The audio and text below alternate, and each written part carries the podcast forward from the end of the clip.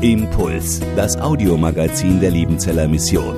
Predigten, Veranstaltungen und Specials weltweit am Leben dran. Impuls zum Nach- und Weiterdenken.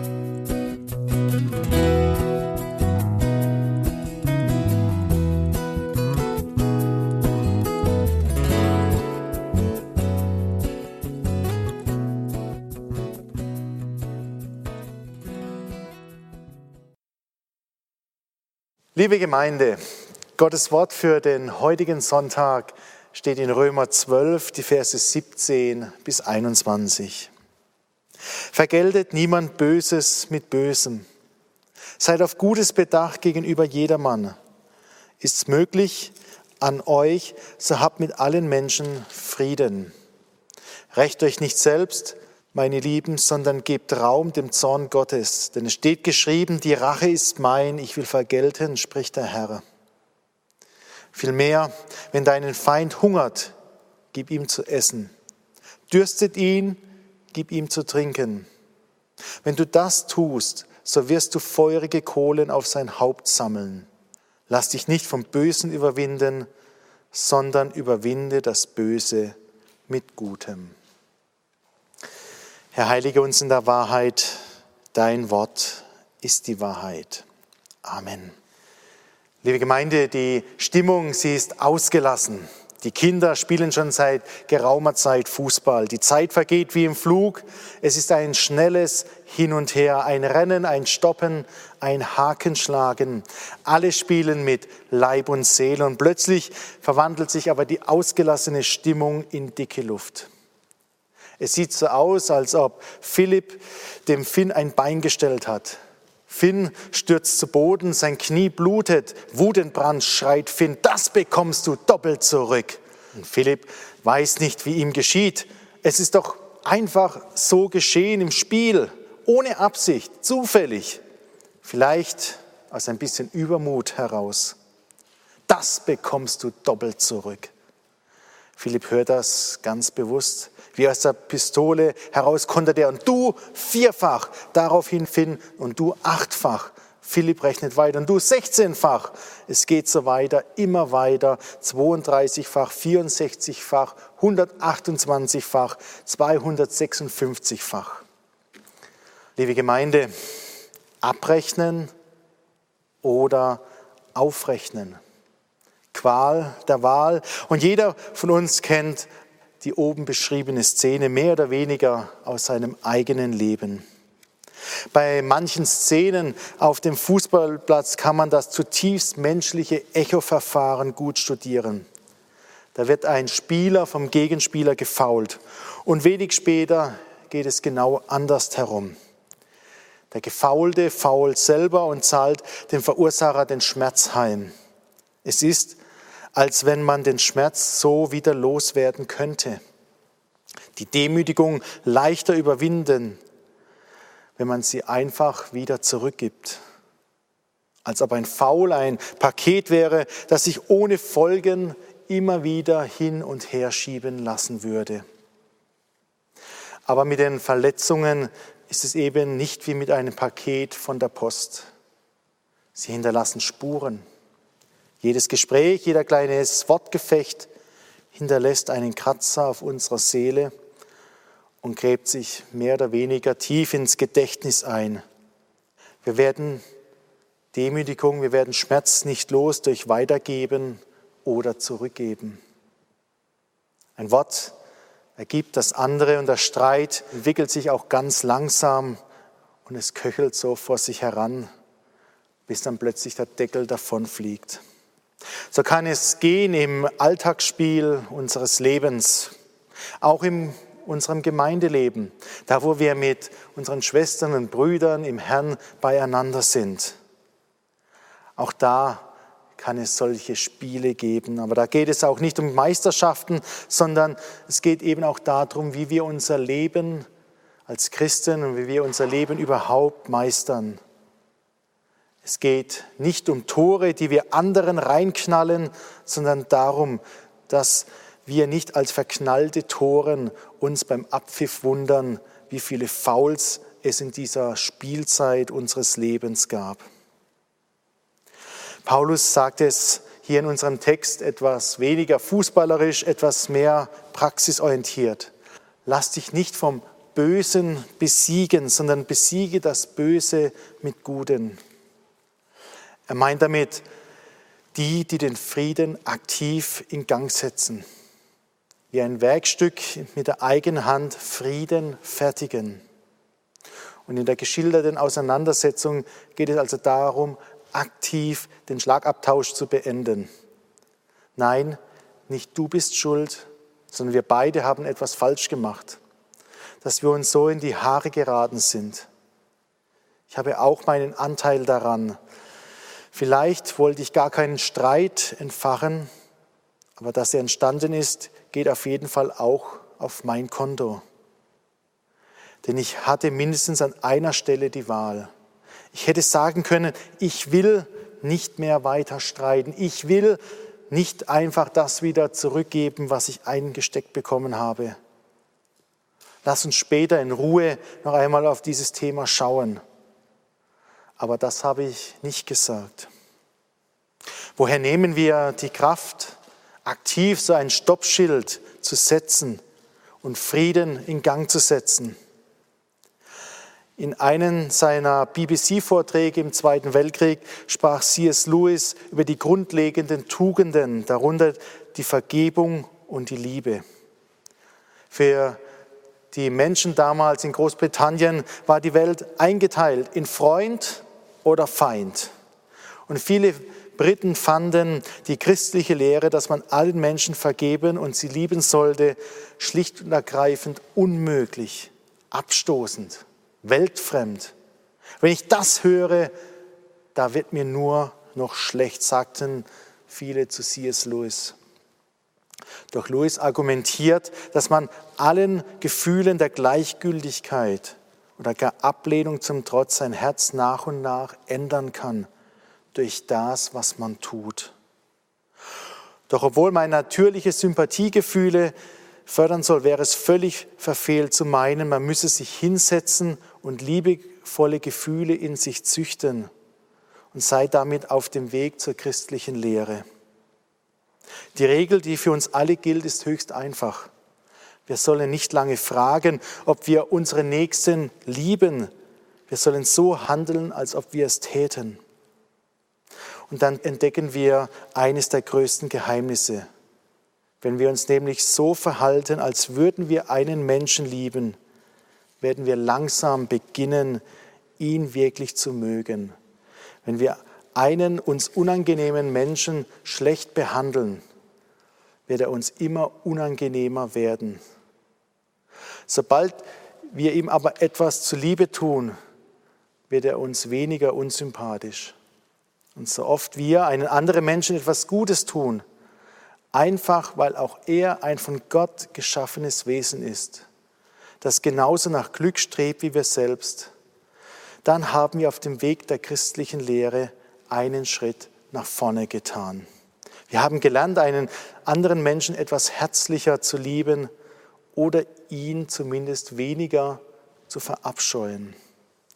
Der Weltmensch behandelt die Menschen freundlich, weil sie ihm sympathisch sind. Der Christ dagegen versucht, zu allen nett zu sein und merkt dabei, dass ihn immer mehr Menschen sympathisch werden. Auch solche, bei denen er es im Traum nie gedacht hätte. Soweit C.S. Lewis. Wie kann sowas praktisch aussehen? Paulus, er sagt hier in Vers 18, soweit es an euch liegt, lebt mit allen Menschen in Frieden. Es ist eine natürliche Reaktion dass Menschen, die uns wehgetan haben, dass wir denen aus dem Wege gehen. Man sagt zu sich, ich zahle es dir nicht heim, aber ich will mit dir nichts mehr zu tun haben. Ich gehe dir aus dem Weg. Ich will dich nicht mehr sehen. Aber genau das kann auch eine Art von Vergeltung sein. Denn Übeltäter meiden, überwindet das Böse nicht. Oder auch in Vers 20, wenn dein Feind hungrig ist, gib ihm zu essen. Das bedeutet schlicht, dass ich in meinem Reden und Handeln freundlich und höflich zu meinem Widersacher bin. Auch dem Kollegen im Geschäft, den ich gar nicht leiden kann, den ich gar nicht ausstehen kann. Wenn er mich bittet um einen Rat in einer Sache, dann werde ich ihm auch die Auskunft geben, die er braucht. Dazu muss ich ihn nicht lieben, dazu muss ich ihn nicht mögen. Ich muss einfach nur das tun, was uns auch hier die Bibel anrät. Und so liegt das Geheimnis der Überwindung des Bösen darin, es unabhängig vom Übeltäter zu sehen. Böses mit Bösem vergelten bedeutet den Kampf gegen das Böse zu verlieren. Und deshalb ist der Glaube an Jesus so wichtig. Stellen wir es uns noch einmal bildlich vor im Fußball. Wir befinden uns mitten in einer Foul-Situation auf dem Fußballplatz. Aber statt dass wir zurücktreten, schauen wir kurz an den Spielfeldrand. Da ist Jesus und er, er überblickt die Szene. Er ruft uns zu, lasst den Gegner in Ruhe. Das ist jetzt nicht wichtig. Es geht um den Sieg am Ende des Spieles. Konzentriere du dich auf die Tore. Das ist deine Aufgabe. Komm schnell zu mir. Ich verarzte dich, dass du gut wieder weitermachen kannst. Um deinen Kontrahenten kümmert sich der Schiedsrichter. Wir kennen es, wie schnell in unserem Leben tun wir im Affekt das, was eigentlich gerade nicht wichtig ist und verlieren das Eigentliche aus den Augen, das Ziel aus den Augen. Und dieser entscheidende Blick zu Jesus, genau dieser Blick macht den Unterschied. Er bewirkt, dass ich aus diesem Teufelskreis der Vergeltung herauskomme, dass ich ihn unterbrechen kann Menschlich gesehen würde ich einfach zurücktreten. Aber Jesus gibt mir durch seinen Geist den Blick auf das Wesentliche. Es geht um das ewige Leben. Es geht nicht ums Recht haben oder Kleinkriege. Es geht darum, letztlich auch den Kontrahenten für Jesus zu gewinnen. Und das kann ich nur, wenn ich nicht zurückschlage, faule und nicht hasse. Und so komme ich hin zum Christuskreislauf. Ich richte mich auf Jesus auf und er hilft mir, über diesem Bösen zu stehen. zu solch einer Souveränität ermutigt uns Paulus hier auch in diesem Text. Er erinnert nebenbei an ein altes Ritual aus Ägypten. Da kommt jemand, der was Böses tat und an den anderen schuldig gewordene Folgendes tun. Er nahm glühende Kohlen aus dem Feuer, legte sie in eine Schale, setzte sich diese auf den Kopf und ging so reumütig zu dem geschädigten Mitmenschen. Bitte vergib mir. Das Böse brennt mir auf dem Kopf und ich will es mit dir löschen. Und Paulus sagt mit diesem Bild, eröffne du deinem Mitmenschen die Möglichkeit, dass er mit Reue zu dir kommt. Und das gelingt wenn du auf das Zurückschlagen verzichtest. Wenn du die Kraft hast, deinen Feind zu lieben und ihm zu sagen, dann sammelst du schon Kohlen auf sein Haupt. Und du eröffnest ihm den Weg aus dem Bösen heraus. Manch einer wird jetzt vielleicht fragen, ja, was ist, wenn der andere aber nicht hört? Wenn der andere trotz meiner Bereitschaft zur Versöhnung aufeinander zuzugehen, trotzdem nicht aufhört, mich zu faulen oder zusammenzuschlagen, gibt es da keine Grenze? In Römer 12, Vers 9 heißt es, die Liebe sei ohne Falsch. Hass das Böse hängt dem Guten an. Es erinnert daran, dass wir nicht weise und aufrichtig lieben, wenn wir es dem anderen leicht machen, zu sündigen oder uns weh zu tun.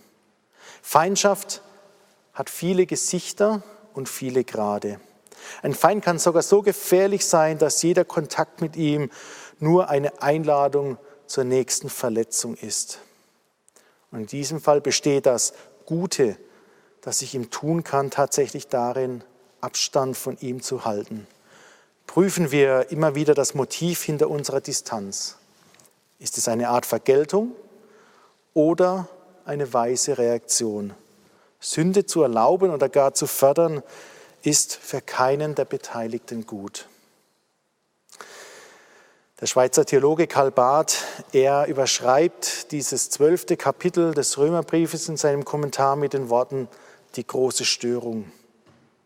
Es geht ihm um die Ernsthaftigkeit des Glaubens. Es geht darum, dass Gott da ist, auch in meinem ganz persönlichen, konkreten Leben und in meinen Lebenszusammenhängen und in meinen Lebensvollzügen. Gott drängt sich in den Alltag dieser Welt und Gott drängt sich in den Alltag meines Lebens, als ob er uns zuflüstern möchte, du, du musst dein Leben ändern. Lass dir von mir dein Leben ändern. Als Christen sind wir keine Wutgläubigen, sondern Nachfolger Jesu Christi. Jesus hat auch am Kreuz für seine Peiniger gebetet. Und das Evangelium es ist nicht billig, sondern es stellt auch immer wieder Ansprüche an unser Leben, so wie in diesem Text auch heute Morgen, damit der Glaube als echt befunden wird und gerade so Außenwirkung zeigt und so Frucht bringen kann. So kann aus dem Teufelskreislauf ein Christuskreislauf werden. Und viele verfolgte Christen in aller Welt beschämen uns mit ihrem Vorbild und werden gerade so ihren Peinigern zum Vorbild. Sie glauben voller Hoffnung an die Liebe Gottes, jene Liebe, die alles Böse überwindet. Wer das Böse mit Bösem beantwortet, der wird vom Bösen besiegt. Und genau das Gegenteil sollen wir als Christen in unserem Alltag tun. Ein Beispiel aus dem Sommer 1990, jetzt gerade vor 30 Jahren. Damals hat die Pfarrersfamilie Holmer den gestürzten Staatsratsvorsitzenden Erich Honecker mit seiner Frau Margot bei sich dort in Lobetal in der Nähe von Berlin aufgenommen. Frau Honecker war durch ihre Politik mitverantwortlich, dass zwei Söhne der Familie Holmer den Zugang zum Studium verweigert wurde. Was das Ehepaar Holmer tat, ist nicht überall auf Zustimmung gestoßen. Sie wurden wegen dieser Aufnahme auch heftig angegriffen. Pfarrer Holmer begründet seine Entscheidung in einem Brief. In Lobetal steht eine Nachbildung Jesu Christi. Wer die Menschen einlädt und ihnen zuruft, kommt her zu mir alle, die ihr mühselig und beladen seid. Ich will euch Ruhe geben. Pastor von Bodel schwingen ließ diese Plastik dort aufstellen und sagte dazu, dass mir ja auch keinen abweist. Wir sehen uns aber auch zu unserem Schritt dadurch verpflichtet, dass Jesus uns angeleitet hat zu beten, vergib uns unsere Schuld, wie auch wir vergeben unseren Schuldigern. Das beten wir jeden Sonntag und wir sind überzeugt, diese Anweisung Jesu für seine Jünger ist auch für uns verbindlich. So Pfarrer Holmer. Das Evangelium fordert uns immer wieder neu heraus.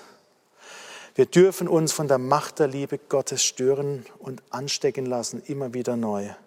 Ein Gottesreich mitbauen, das tun, was er uns sagt. Und dann erleben, was er mit seinem Geist in unserem Leben alles bewirken wird. Amen. Impuls ist eine Produktion der Liebenzeller Mission. Haben Sie Fragen? Würden Sie gerne mehr wissen? Ausführliche Informationen und Kontaktadressen finden Sie im Internet unter www.liebenzell.org. Die Liebenzeller Mission produziert ebenfalls das Fernsehmagazin Weltweit am Leben dran. Informationen zur Sendung und zum Empfang gibt es unter www.weltweit-magazin.de.